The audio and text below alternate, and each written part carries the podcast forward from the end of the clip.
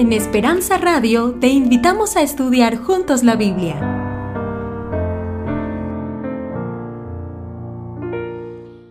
Padre amado que estás en los cielos, vamos a leer la Sagrada Escritura, pero queremos tener la dirección de tu Espíritu Santo. El Espíritu es el Maestro, el que nos da una mente capaz de entender, un corazón receptivo, donde tu palabra eh, produce frutos abundantes. Hemos venido a aprender, la iglesia es un lugar de aprendizaje. Claro que alabamos tu nombre, claro que te entregamos nuestras ofrendas, nuestros diezmos con reconocimiento de que tú eres dueño de todo, pero Señor, básicamente aprendemos. A veces en la vida nos golpeamos, sufrimos porque no sabemos vivir y necesitamos aprender y tú eh, nos enseñas a través de tu palabra. Esta noche, esta mañana también háblanos, Señor, a través de tu palabra abierta en el nombre de Jesús. Amén. Queridos, más que predicar voy a hablar con ustedes esta mañana. Especialmente aquí hay algunos que se han bautizado anoche, hay otros que se acaban de bautizar ahora, hay otros que se van a bautizar más tarde, hay otros que se van a bautizar el próximo sábado y todos necesitamos aprender a ser cristianos. Sabes que cuando en la vida tú no sabes hacer algo, te intimida, te da miedo, y aunque sepas hacer todo, toda nueva experiencia provoca un cierto temor. Hay muchos que se, que no se bautizan porque tienen miedo de fallarle al Señor. Generalmente dicen así, ¿para qué me voy a bautizar? Para fallar. ¿Para qué me voy a bautizar si después no voy a poder cumplir? Y piensan que están siendo honestos, están siendo sinceros con Dios. Eh, yo te digo una cosa, mira, en la peor de las hipótesis, ¿eh? yo sé que eh, Pablo dice, el que comienza la obra en ti, la va a terminar. Si tú te entregas, Él comienza la obra en ti y Él la va a terminar un día. Pero vamos a decir en la peor de las hipótesis, de que te bautices y no puedas cumplir y te salgas de la iglesia y abandones todo, en la peor de las hipótesis, ¿el bautismo te va a hacer mal? Dime, ¿te va a hacer mal? Estoy hablando de la peor de las hipótesis. Entonces, entre no bautizarte y bautizarte, mejor bautízate porque el bautismo con toda seguridad te va a hacer bien. Y pues si finalmente no te hace bien, mal no te va a hacer. Lo peor que te puede ocurrir es que te va a dar la gripe porque te mojaste. Pero ¿qué más te puede ocurrir? Ahora, Pablo dice que si Dios comienza la obra en ti, Él la va a terminar. Entonces esta mañana voy a hablar un poquito del temor que algunos tienen de dar el paso del bautismo. En, 1958, el Brasil quedó campeón mundial de fútbol por primera vez. Ustedes saben que este año, en julio, junio, comienza el campeonato mundial de fútbol en Brasil. En 1958, el Brasil campeonó por primera vez en el campeonato mundial de Suecia. Y en esa selección estrenó, estrenó, digo, así comenzó a jugar un muchachito de, que no había cumplido todavía 15 años, 16 eh, años, tenía 15 años y poco, todavía no había cumplido 16 años. Y su nombre era Edson Arantes do Nascimento, más popularmente conocido como Pelé. Pelé, en el Campeonato Mundial de Suecia, tenía eh, apenas 15 años y 10 meses. Dos meses después de la Copa del Mundo, él cumplió 16 años. Pelé no era titular, Pelé fue como suplente. En un partido que la selección eh, brasileña estaba jugando justamente contra Suecia, el país anfitrión de la Copa, le quebraron la pierna a un jugador brasileño llamado Dida. Y entonces el entrenador João Vicente Feola, era el entrenador, miró al banco de los suplentes para ver a quién llamo, porque le quebraron la pierna intempestivamente a Dida. Miró, habían seis suplentes, y entre ellos estaba Edson Arantes do Nascimento Pelé, 15 años y 10 meses. Un negrito bajito, chiquito. Y John Vicente Feola dice que cuando lo miró, Pelé lo miraba a él como diciendo, por favor llámeme, llámeme. Pero al mismo tiempo decía, por favor no me llame, no me llame. Entonces ese es el miedo, ¿no? El miedo, el temor. Quiero, pero no quiero. Pero quisiera, pero no quisiera. Entonces, ¿por qué él decía, llámeme, llámeme? Porque quería, quería entrar, quería jugar. ¿Y por qué decía, no me llame, no me llame? Porque tenía miedo de fallar. Y eso no es solo para el bautismo, eso es en toda la vida. Entonces, Vicente Feola, el entrenador, dice que lo llamó, le dijo, ven. Y él fue temblando. Y Vicente Feola lo abrazó y le dijo, mira hijo, yo te llamé a la selección porque tú sabes jugar fútbol. Tú sabes jugar fútbol. No te preocupes. No te voy a decir, va por allá, ven por aquí, entra aquí, párate aquí, nada. Lo único que te voy a decir una cosa, entra y haz lo que sabes hacer. Entra y juega como si estuvieses jugando en el patio de tu casa. Y dicen que John Vicente Feola, el entrenador brasileño, era un, tipo que se dormía, un gordo, que se dormía. La selección estaba jugando y él dormitando, solo se acordaba cuando metían gol. Ahí hacían bulla y él despertaba, gol, gol, ¿de quién, de quién? Y Pelé entró. Cinco minutos después de jugar, gol. Feola miró, gol de Pelé. Y desde entonces Pelé fue conocido como el más grande jugador de fútbol de la historia. ¿Por qué cuento esta historia? Porque querido, a veces alguien no se bautiza porque dice, no, es muy difícil ser cristiano. Es muy difícil guardar todo. Es muy difícil seguir todo. Y yo no soy Vicente Feola, pero te voy a decir una cosa. Mira, entra, entra. No te preocupes, entra. Porque el Dios que comienza la obra en ti, la va a terminar. Tú no tienes que preocuparte de nada. Ahora yo quiero leer un texto bíblico para explicar el mensaje de esta mañana. Mira lo que dice.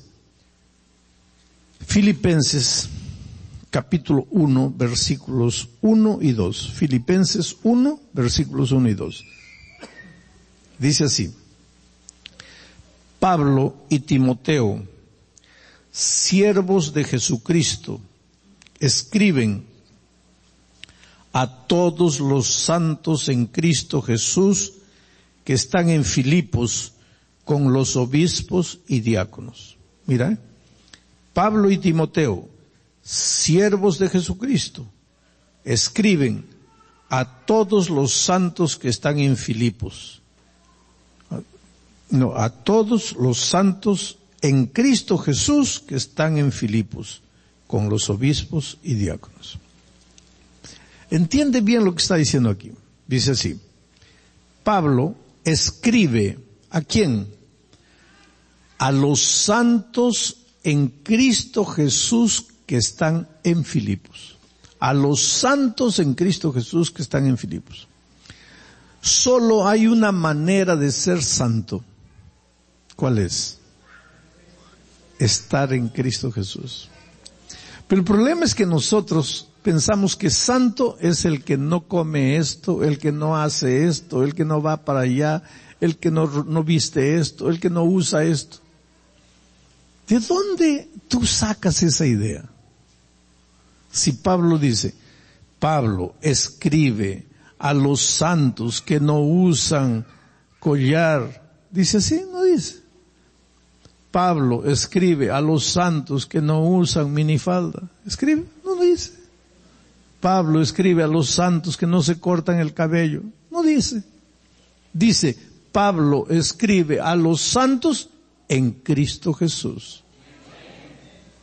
Solo hay una manera de ser santo. Entonces, cuando tú te preocupas, tú, tú quieres ser miembro de iglesia, quieres bautizarte, no, no comiences a preguntarte, ay, pero no podré, tal vez será difícil. ¿Cómo va a ser difícil estar en Cristo Jesús? ¿Y cómo se está en Cristo Jesús? Conversando con Él todos los días a través de la oración. Dejando que Él te hable a través de la palabra de Dios. Y los dos juntos saliendo a buscar otras personas para traer a Jesús. Eso es todo. Pastor, eso es todo. Eso es todo. Pero y, después la conducta, el comportamiento. Querido, el comportamiento, la conducta, ese es un resultado.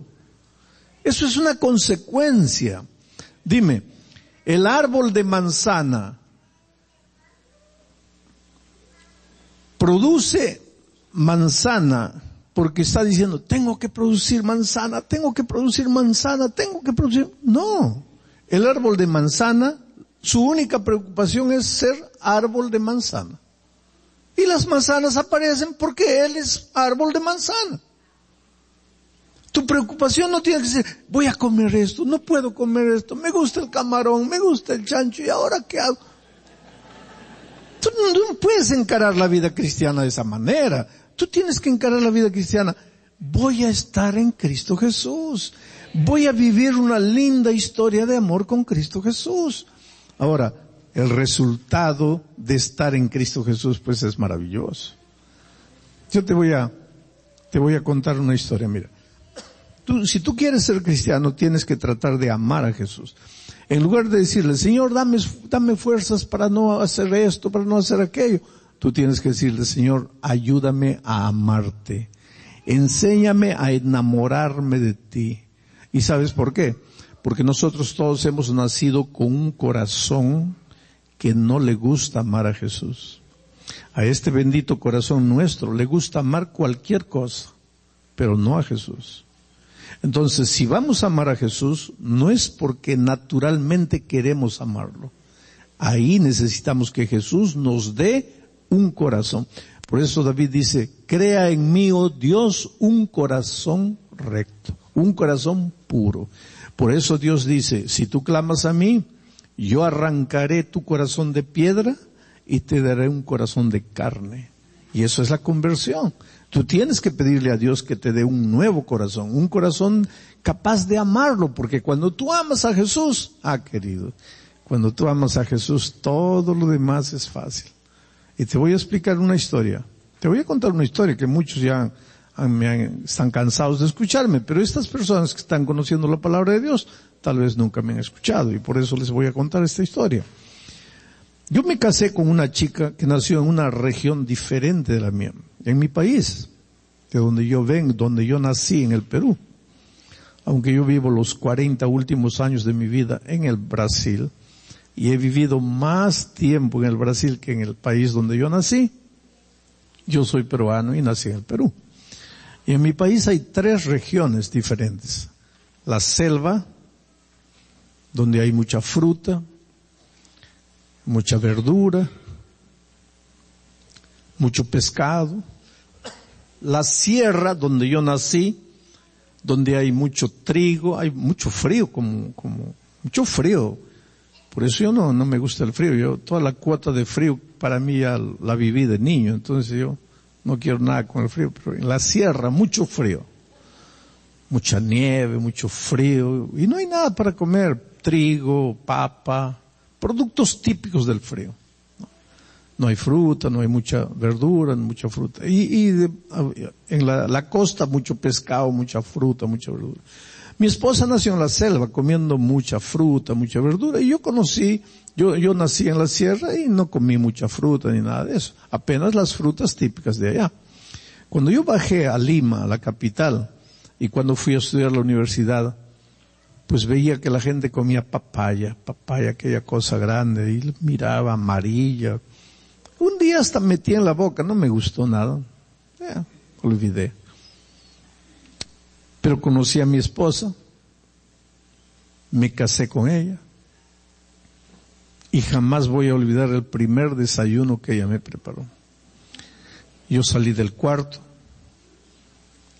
entré al comedor, ahí estaba la mesa linda, las tazas, todo. Primer desayuno que ella me preparaba. Y en el centro de la mesa, una enorme papaya. Y yo miré la papaya y lo primero que quise decir es, oh, disculpen, pero no me gusta papaya. La miré a ella y sus ojitos brillando de emoción como diciendo, pues ojalá que le guste lo que le he preparado, porque había otras cosas también, pero básicamente la papaya en el centro. Y yo pensé, si ella se levantó más temprano que yo, si preparó el, desayuno, ¿cómo le voy a decir que, que no me gusta? Claro que no me gusta, pero por amor a ella, me voy a comer la papaya. Bueno, nos sentamos, hicimos la oración, ella agarró la papaya, la partió por la mitad, mitad para ella, mitad para mí. Yo miré esa papaya y ¿qué hago? La miré a ella y los ojos de ella brillando así. Ojalá que le guste. Yo pensé, ¿será que mi amor no es más grande que esta papaya? Cuando yo era chico, mi madre me daba un remedio llamado aceite ricino. No sé cuántos han tomado. Aceite ricino. Era un, era un purgante terrible. Y era feo. Y yo era niño y lloraba para no tomar. Y ella me decía, hijo, en la vida vas a tomar cosas peores. Y, si un día te toca comer algo que no te gusta, algo feo, aguanta la respiración, cierra los ojos y manda. Y yo nunca pensé que el consejo de mi madre me iba a servir. Cerré los ojos, aguanté la respiración y pa, pa, pa, pa, pa, pa, pa, acabé. Y respiré, bueno, gracias a Dios acabé. Al día siguiente, me levanto de mañana, feliz de la vida, bueno, ya comí la papaya. Entro y en la mesa otra enorme papaya. partió ella, mitad para ella, mitad para mí. Yo le digo, ¿te gusta mucho la papaya? Y ella me dice, mira, para mí no existe desayuno sin papaya. Y yo cerré los ojos y comencé a imaginar el resto de mi vida. Pues, tendré que comer papaya todos los días, no puede ser. Pero yo amaba a esa chica. Yo amaba a esa chica. Y me comí la papaya el segundo día, y el tercer día, y el cuarto día, y el quinto día. Ahora en enero nosotros completamos 45 años casados. Si tú me preguntas, pastor, ¿cuál es la fruta que más le gusta? Papaya. Yo no sé cuándo me empezó a gustar. Yo no, yo no sé cuándo le comencé a sentir sabor, solo que mi esposa puede estar hoy distante. Si hay papaya, yo me como la papaya feliz de la vida porque me gusta. Ahora, ¿qué es lo que te quiero decir? Lo que te quiero decir es lo siguiente. Tú te has enamorado de Jesús y los dos se han casado. El bautismo es una especie de matrimonio con Cristo. Se casan para vivir juntos. A ti hay cosas que te gustan y a Jesús no le gustan. Y hay otras cosas que a Jesús le gustan y a ti no te gustan.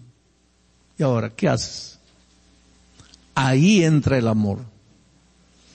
Porque si tú estás enamorado de Jesús, vas a hacer cualquier cosa para verlo feliz.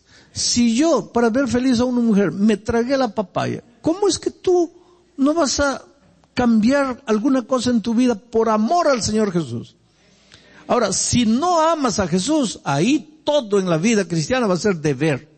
Ah, tengo que cumplir. Ah, tengo que guardar. Ah, tengo que ir. Pero llega el sábado, está nevando. Ah, me quedo en la cama. No, pero si voy, si no voy, el pastor va a estar molestando ahí, llamando. No, no, mejor me voy para que no digan nada. Esa no es la vida cristiana. Pero querido, ¿te acuerdas cuando tú estabas enamorando? Ya trabajan toda la semana. Y el domingo se van a encontrar, vamos a ir cualquier día de la semana, me voy a encontrar con mi novia. Esa noche no duermo de emoción, me voy a encontrar con mi novia mañana, porque nunca estamos juntos, me voy a encontrar mañana con mi novia. Finalmente duermo de cansado, amanece, miro, está nevando. ¿Qué hago? Ah, tengo que ir a hablar con ella, porque si no voy, ella se va a ¿Es así? No, qué, qué lluvia, qué trueno, qué infierno, qué nada. Yo voy porque amo, quiero estar con esa chica. Pues la vida cristiana es esa, querido. No es que, ah, ahora tengo que cumplir, ahora tengo que guardar, ahora tengo... Eso no es cristianismo. Cristianismo, estás enamorado, estás apasionado por Cristo, pues vas a hacerlo con alegría. Por eso, antes de bautizarte, lo primero que necesitas es que Dios te dé un nuevo corazón un corazón capaz de amar a Jesús, un corazón enamorado, un corazón apasionado por Cristo. La vida cristiana es una, es la historia de amor con Cristo, la más bella historia de amor con Cristo. Hay muchas cosas, querido. ¿Qué, ¿Qué, es lo que hizo Jesús? Está bien, yo, yo voy a dejar todo por Cristo. Pero ¿y Jesús qué hizo por mí? ¿Cómo que qué hizo, querido? Estábamos perdidos, estábamos condenados a la miseria, a la muerte. Y Jesús estaba ya feliz de la vida con sus ángeles, millan, millares y millones de ángeles adorándolo en su trono, reinando soberano en el universo y por amor a la humanidad se hizo hombre y vino esta tierra y murió la muerte de un delincuente en la cruz para salvarte. No me digas qué hizo Jesús por mí. ¿Por qué? ¿Qué, te pide que renuncies? El cigarro. Oh querido, si Jesús tuviese que haber renunciado al cigarro para salvarte, ¿lo habría hecho? Entonces, ¿qué, le, estás entregando tú a Jesús cuando dejas el cigarro? Y el cigarro te, está, cuando dejas el cigarro te estás haciendo un bien a ti mismo. ¿Qué, ¿Qué favor le estás haciendo a Dios? Si Él te dio la vida. Él lo hizo todo por ti. El problema es que nosotros a veces vivimos en la cultura del amor de poesía, ¿no? El amor, el amor. Ayer fue Valentine's Day, ¿no? Oh, te amo, te amo. ¿Qué es te amo? ¿Qué quiere decir te amo? Oh, querido, el amor de Jesús por nosotros no fue un amor teórico, no fue, ya pensó, nosotros todos perdidos a la muerte y Jesús allá en el cielo se hubiera levantado con su guitarra y nos hubiera cantado una historia, un, un, un, canto de amor, ¿no? Oh, hijitos, yo los amo mucho. Qué pena que ustedes han pecado, pues y el, salario, del, la paga del pecado es la muerte, pues tendrán que morir, han pecado, ¿qué voy a hacer? Pero yo los amo mucho, ¿eh? quiero que sepan que yo los amo. Ese no fue el amor de Jesús. Él no agarró la guitarra para cantarnos un canto de amor. No quiero decir que no debes cantarle a tu novia. Pero el amor de Jesús no fue con música. Él vino a esta tierra. Y Él sufrió. Y Él murió porque el amor verdadero se escribe con sangre. No hay otra manera. Amor querido no es darle un osito, un osito a la esposa. Yo no digo que no le den, denle, no le den un, denle 20, 30 osos. No es problema. Pero el amor no se expresa en un osito. El amor es levantarse a la una de la mañana para buscar remedio cuando la esposa está enferma. El amor es levantarse a las tres de la mañana en la nieve para ir a trabajar, para traer un pan para la casa. Ese es el amor. El amor sufrido, el amor que renuncia, el amor que entrega. Y ese es el amor de Cristo por nosotros. A veces nosotros tendríamos que tener vergüenza cuando decíamos, Señor, te amo. Sí, ¿qué estás renunciando por Cristo? ¿Qué estás abandonando por Cristo? Si Jesús nos hubiese amado con el amor que nosotros lo amamos, estaríamos perdidos, querido. Gracias a Dios que Él nos amó con un amor que renuncia, con un amor que entrega, lo dejó todo y vino a buscarnos. ¿Y para qué? No para que dejes esto, sino para que vivas con Él. Por eso Pablo dice, Pablo escribe a los santos en Cristo Jesús que están en Filipos. Tienes que estar en Cristo Jesús. Tienes que aprender a vivir con Jesús. Por eso yo digo que la vida cristiana nada más es que noviar con Cristo. ¿Qué es lo que los novios hacen? De mañana, lo primero, abren el ojo, lo primero que piensan, la novia. A la hora de tomar desayuno, la novia. Van por la carretera, la novia. Y en la noche, cuando llega a dormir, lo último que piensan, la novia porque están enamorados. El cristiano, mira, tú, tú habrás llegado a ser un buen cristiano cuando te despiertas, Cristo. Comes, Cristo. Trabajas, Cristo. Viajas, Cristo. Entras, Cristo. Compras, Cristo. Y cuando llega la hora de dormir, Cristo. Ahí eres cristiano. Estás enamorado de Jesús. ¿Ah? Estás enamorado de Jesús. Jesús tiene que ser, llegar a ser en tu vida una realidad. Yo me acuerdo que un pastor un día me contó que llegó a su casa, él, también hacía evangelismo así como yo, llegó tarde a la casa, era las once de la noche, ya todos estaban durmiendo, entró al cuarto del, hijito y se sentó en la cama para hacer una oración con el hijito durmiendo. Y cuando estaba sentando, el hijito dice, no, papá, no, no, y él se asustó porque él pensó que el hijo estaba durmiendo. ¿Qué fue? No, no te sientes ahí, siéntate aquí. Pero, ¿por qué no me puedo sentar ahí? Y el niño le dice, no, es que ahí está durmiendo mi amigo Jesús. Te vas a sentar encima de él, siéntate aquí. Tal vez por eso la Biblia dice que si no nos hacemos como niños, no entraremos en el reino de los cielos. Yo creo que tiene que llegar un momento en nuestra vida en que tú veas a Jesús que tú sientas a Jesús. Hay mucha gente que me dice a mí, pastor, usted pasa todo el día en el cuarto solito, no le da, no, se siente solitario. ¿Cómo solitario? ¿Por qué solitario? Yo puedo no tener un ser humano a mi lado, pero yo sé quién está conmigo.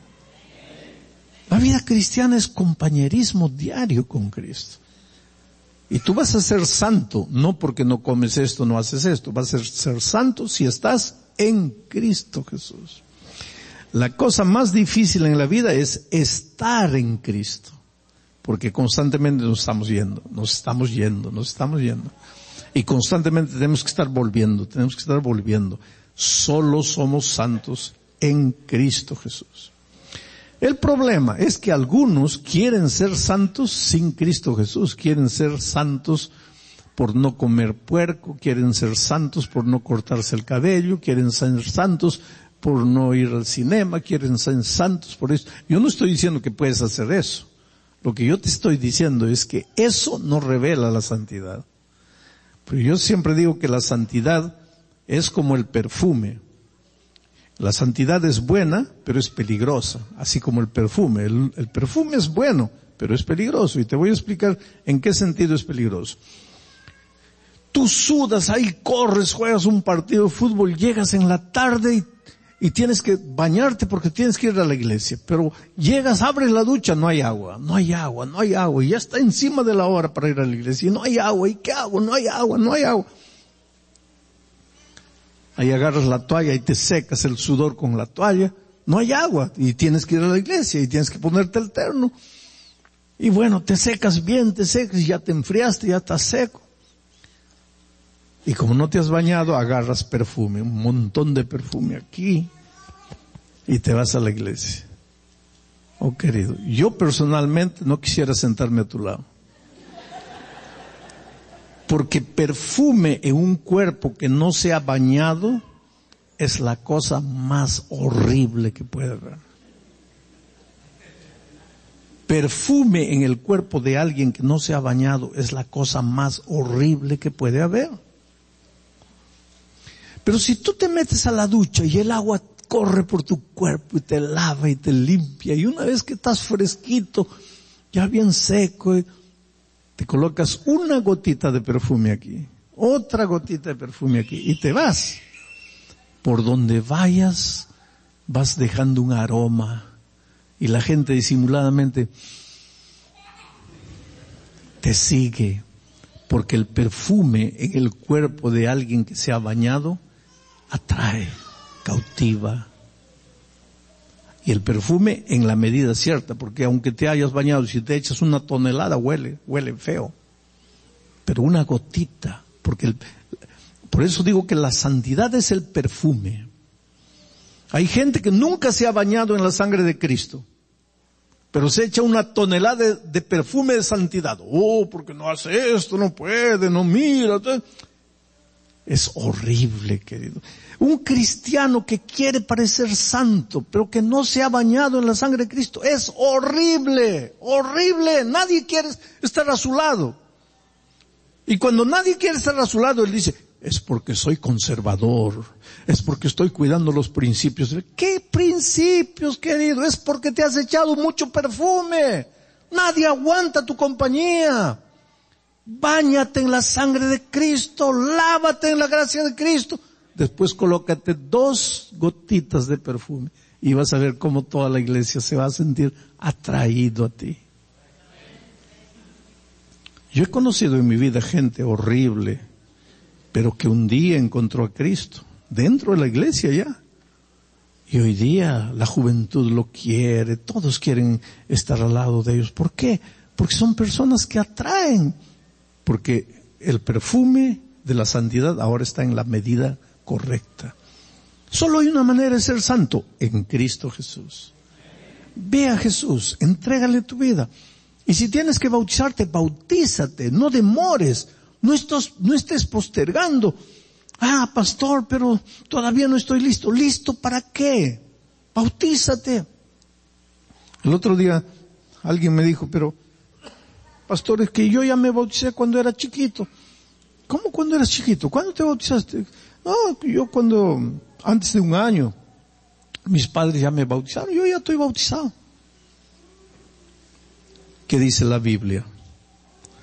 dice que para bautizarte primero, mira lo que dice, el que creyere y fuere bautizado, este será salvo. O sea, primer requisito para bautizarte, tienes que creer.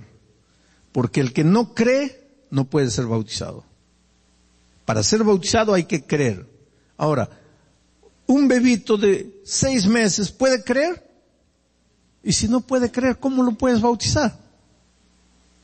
Segundo, dice, por tanto, id, haced discípulos a todas las naciones bautizándolos. Una persona antes de ser bautizada tiene que haber sido hecha discípula.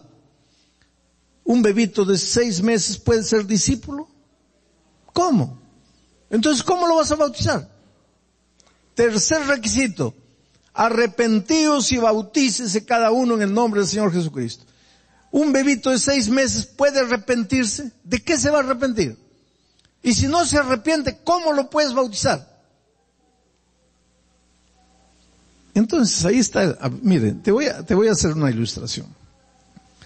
Vamos a decir que yo tengo un billete. Y tengo un billete de 100 dólares en mi bolsillo. ¿ah? Tú sabes que hay mucho billete falso, ¿no? Anda, billete fabricado ahí. Por eso cuando tú entregas un billete grande, generalmente la gente, el cajero agarra el billete, lo mira así, porque hay mucho billete falso. Pero tú no sabes que tus 100 dólares es falso, está ahí. Entonces vas a una reunión como este y alguien explica así, les voy a explicar la característica de un billete verdadero. Primera característica, el billete verdadero, si tú pasas la mano, el papel es medio áspero, no es fino fino, es medio áspero. Segundo, si a un billete verdadero tú lo estrujas así y lo sueltas, él inmediatamente se abre. Si no se abre es porque es falso. Tercera característica, si tú levantas el billete así, tiene un sello de agua. Si no tiene, es falso. Te está explicando las características de un billete verdadero y tú disimuladamente metes la mano. Yo, ¿no? Aquí está mi billete, 100 dólares, meto la mano. La primera característica es que el papel tiene que ser áspero. Yo paso. El papel no es áspero, es fino. Ay, me comienzo a asustar. Segunda característica, si lo apretas, lo estrujas y lo sueltas, se, abre rápido. Y yo lo estrujo y no se abre el bendito. Ay, ya me comienza a doler más. Tercera característica, tiene un sello de agua. Miro, no hay nada. ¿Cuánto me vale esto? 100 dólares. Entonces, querido, me bauticé cuando tenía seis meses. ¿Así? ¿Te enseñaron antes que te bauticen? No. ¿Creíste antes que te bauticen? No. ¿Te arrepentiste? No. Entonces, ¿cuánto vale tu bautismo? Pues tienes que bautizarte de nuevo. No, no de nuevo. Nunca te has bautizado. Porque el bautismo con que, te, bautizaron no era un bautismo bíblico.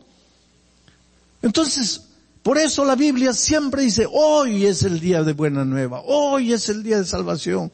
No puedes, no puedes postergar. Yo estaba predicando en Cuba hace unos tres años atrás y una pareja bonita, ¿sabes? Un, vino hacia adelante, yo estaba en el cuartito ahí y dice él, pastor, yo me gustó todo lo que usted habló, maravilloso, todo, pero yo no siento que debo bautizarme. La esposa le dice, pero él ha entendido todo, pastor, pero sí dice, yo entendí, pero no siento. ¿Cómo voy a hacer una cosa que no siento, pastor? Le digo, bueno, pues tú no tienes que sentir, tú tienes que creer, porque un día ya les dije la otra noche, Jesús entró, encontró un paralítico, 38 años paralítico. Le dijo, levántate, toma tu lecho y anda. Si el paralítico hubiera dicho, pero que yo no me siento curado, pues se hubiera muerto paralítico. Pero aunque no sentía, creyó, porque la vida cristiana no es sentir, la vida cristiana es creer, aunque no sientas. Y él, aunque no sentía, se levantó y anduvo. Él dice, no, pastor, pero yo, yo quiero sentir. Ah, le digo, pues, infelizmente, tus sentimientos son engañosos, pero no te podemos obligar. No quieres bautizarte, ¿qué podemos hacer? Y el sábado el bautismo era en una piscina. Era interesante porque Cuba, Cuba es muy restringido para la libertad religiosa, pero nos prestaron la piscina de un parque para el bautismo y estábamos todos yendo después del culto divino, terminó el culto divino y, fuimos como unos cuatro mil hermanos caminando por la calle a la piscina. Y este muchacho y la esposa en una motocicleta yéndose a pasear justamente cuando los, nosotros todos estábamos yendo a la piscina. Y él comenzó a mirar a los, a los hermanos que se iban para la piscina. Ellos estaban yendo de picnic, de picnic, sábado. ¿eh? Claro, él no, todavía no había aceptado, no se había bautizado, estaba yendo. Y por mirar, se mete debajo de un camión. Abre los ojos, el camión estaba así, por atrás del camión, él se mete por detrás del camión. Pero por esas cosas maravillosas de Dios, sale del otro lado, se agarra nada, ella nada. Ahí le agarró un temor, porque la esposa lo primero que le dijo fue, ¿y si nos hubiéramos muerto? Estaríamos perdidos para siempre.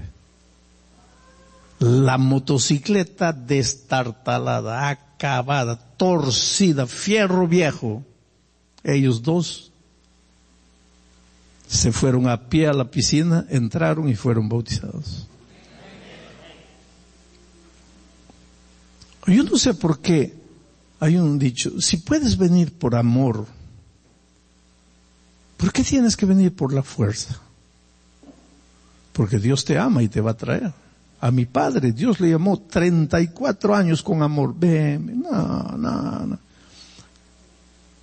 El cáncer lo agarró en medio del dolor ya muriendo, ay Señor, me entrego, se bautizó. Y yo bauticé a mi padre. Y cuando lo estaba bautizando yo pensaba, 34 años Dios llamándote por amor, no existe. Viniste por el cáncer, pero viniste. Hoy es el día de buena nueva. Hoy es el día de salvación. Hay un muchacho que se va a bautizar en este momento, ¿no? quién es, voy a pedirle que entre al tanque del bautismo, es Héctor David Arriaga González, 30 años de edad, un muchacho lleno de vida, entregándole el corazón a Jesucristo.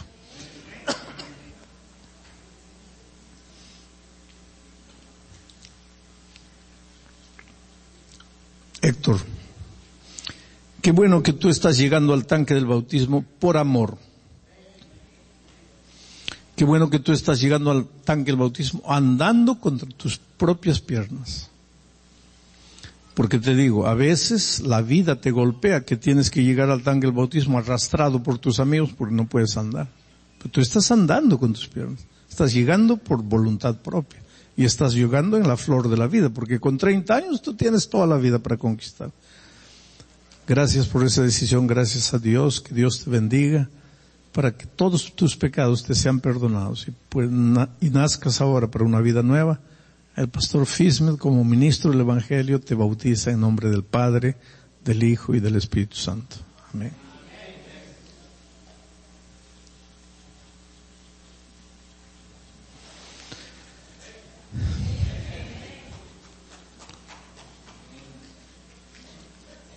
Becky, ven a, a cantar porque yo voy a hacer una invitación ahora.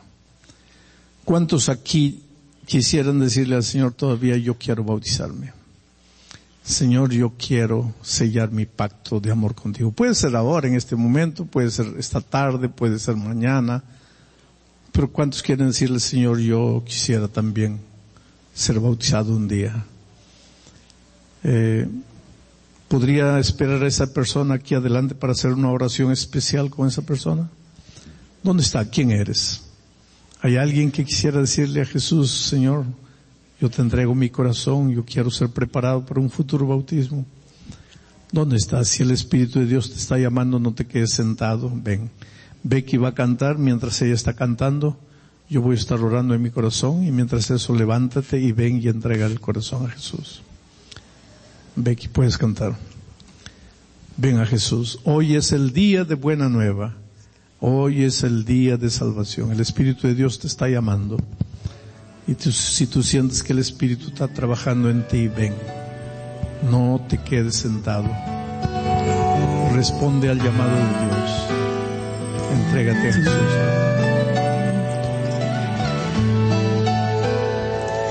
Tu lucha está terminando tu fuerza se acabó. Tan lejos estás de tu hogar.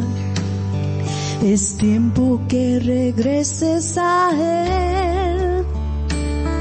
Tu cuerpo está muy golpeado por la guerra contra el mal ya deja tus armas de enojo, que no ves que tu victoria él compró por la sangre de Cristo, la esperanza en él, en la cruz del Calvario, sus brazos abrió al pecador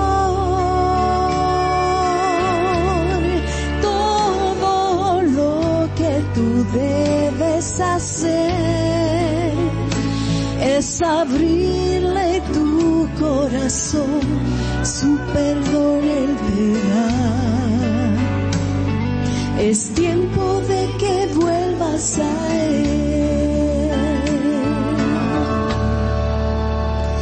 Has pasado mucho sufrimiento, amargura y dolor hay en ti.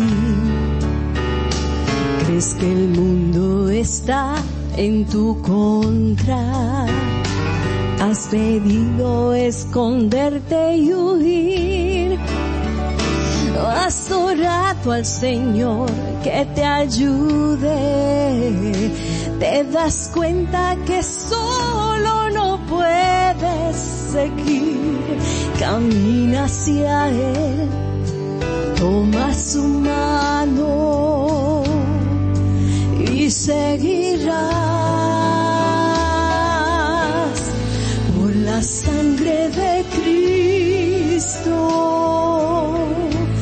esperanza en en la cruz del Calvario, sus brazos abrió al pecador. Todo lo que tú debes hacer es abrirle tu corazón, su perdón él Es tiempo de que vuelvas a él. Todo lo que tú debes hacer es abrirle tu corazón. Su perdón él te da. Es tiempo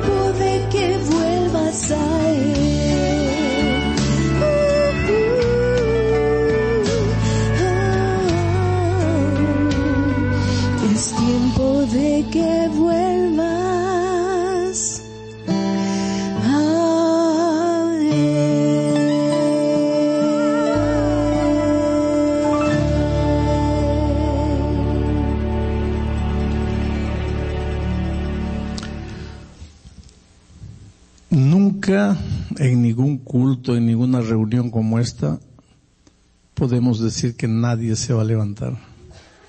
Porque el Espíritu de Dios siempre está trabajando en el corazón de alguna persona. Yo apenas no sé quién eres tú, pero que el Espíritu de Dios está trabajando en tu corazón, claro que está. Y la Biblia dice, si oyeres hoy su voz, no endurezcáis vuestro corazón. Y tú estás oyendo hoy su voz. Por lo tanto, no endurezcas tu corazón. Atrévete a levantarte y venir aquí adelante y rendirte a Jesús. ¿Quién es la primera persona que hará eso? Jesús lo dejó todo y vino por ti. Deja tu temor, deja tu miedo y ven a Jesús y ríndete a Él y entrégate a Él. ¿Puedo hacer la última oración? ¿Estás seguro que vas a desperdiciar tu oportunidad? ¿Estás seguro que no te vas a levantar? El Espíritu de Dios está trabajando en tu corazón. ¿Dónde estás? ¿Quién eres? ¿Quieres tomar tu decisión en favor de Jesucristo? Miren ese amigo. Que Dios te bendiga ricamente.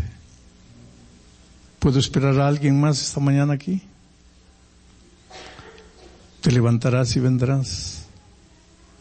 Miren esa chica linda viniendo a Jesús. Pero no es la única, el Espíritu de Dios está moviendo y está llamándote. Podríamos esperar por lo menos unas cinco personas. ¿Dónde están las tres personas más que están faltando? Miren esa chica bonita, diciéndole, Señor Jesús, te entrego mi vida. Miren esa niña conquistadora, miren, está viniendo a abrazar a su amiga. Qué decisiones bonitas. Puedo esperar a la última persona que está faltando aquí. ¿Quién es? ¿Quién eres? ¿Dónde estás? No renuncies al llamado de Dios. No endurezcas tu corazón. Ven a Jesús, ríndete a Él. Dios, Dios puede hacer maravillas en tu vida, pero no las puede hacer si tú no te entregas, si tú no le dices sí. ¿Dónde estás? Miren ese muchacho valioso para Dios viniendo.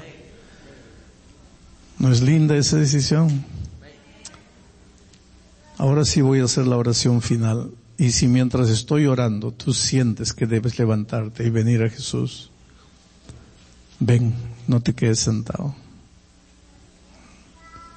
¿Puedo esperar a alguien más aquí? ¿Ah?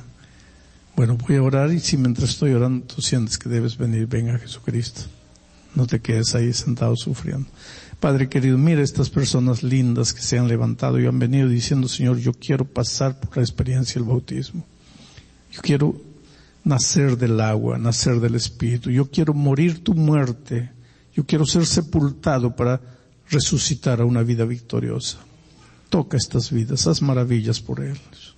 Ayúdalos a crecer, ayúdalos a amarte, dales un corazón capaz de amarte y que sean santos en Cristo Jesús.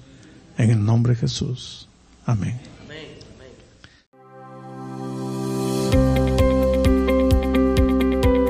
Esperanza Radio. Siga disfrutando de nuestra programación en www.esperanzaradiolv.com.